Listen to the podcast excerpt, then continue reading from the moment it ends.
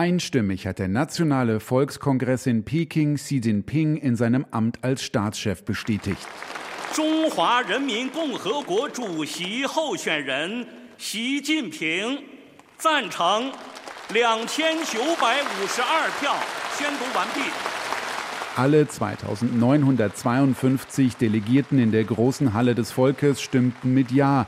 Es gab keine Enthaltungen, keine Gegenstimmen und auch keinen anderen Kandidaten. Auch als Militärchef wurde Xi Jinping von den Delegierten einstimmig bestätigt.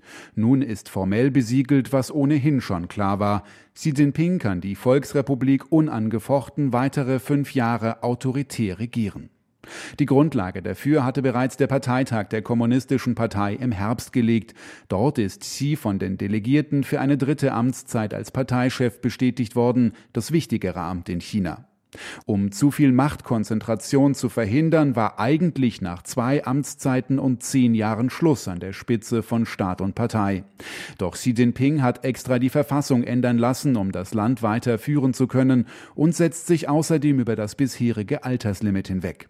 Der 69-Jährige ist damit so mächtig wie keiner in China seit Mao Zedong, dem Gründer der Volksrepublik.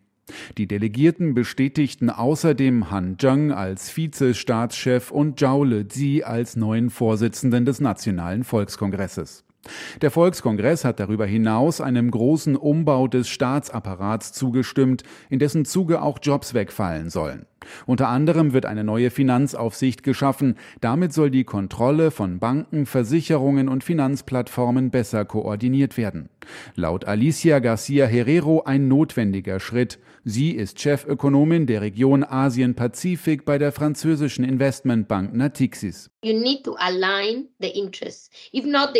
Man muss die Interessen zusammenführen. Wenn man das nicht macht, dann will die Versicherungsaufsicht die Versicherungsbranche nicht anrühren, die Bankenaufsicht nicht die Banken. Sie schützen ihre Sektoren. Man braucht also einen Big Brother, der sagt, eure einzelnen Interessen spielen für mich keine Rolle. Das ist ganz normal bei Restrukturierungen im Finanzwesen. Ich denke, wir werden in der nächsten Zeit viele Nachrichten aus China über Konsolidierungen hören. Eine kleinere Bank wird von einer größeren übernommen, eine große Versicherungsgesellschaft, die eine andere übernimmt. Der Volkskongress hat auch beschlossen, eine nationale Behörde zur Verwaltung von Daten einzurichten. Außerdem wird das Wissenschafts- und Technologieministerium umstrukturiert. Damit sollen Innovationen besser gefördert werden, mit dem Ziel, China schneller technologisch eigenständig zu machen. Hintergrund sind unter anderem Sanktionen der USA im Bereich Mikrochips. Die Staats- und Parteiführung wirft dem Westen vor, den Aufstieg Chinas bremsen zu wollen. Die jährliche Tagung des Nationalen Volkskongresses geht noch bis Montag. Die knapp 3000 nicht demokratisch gewählten Delegierten stimmen üblicherweise allem zu, was ihnen die Staats- und Parteiführung vorlegt.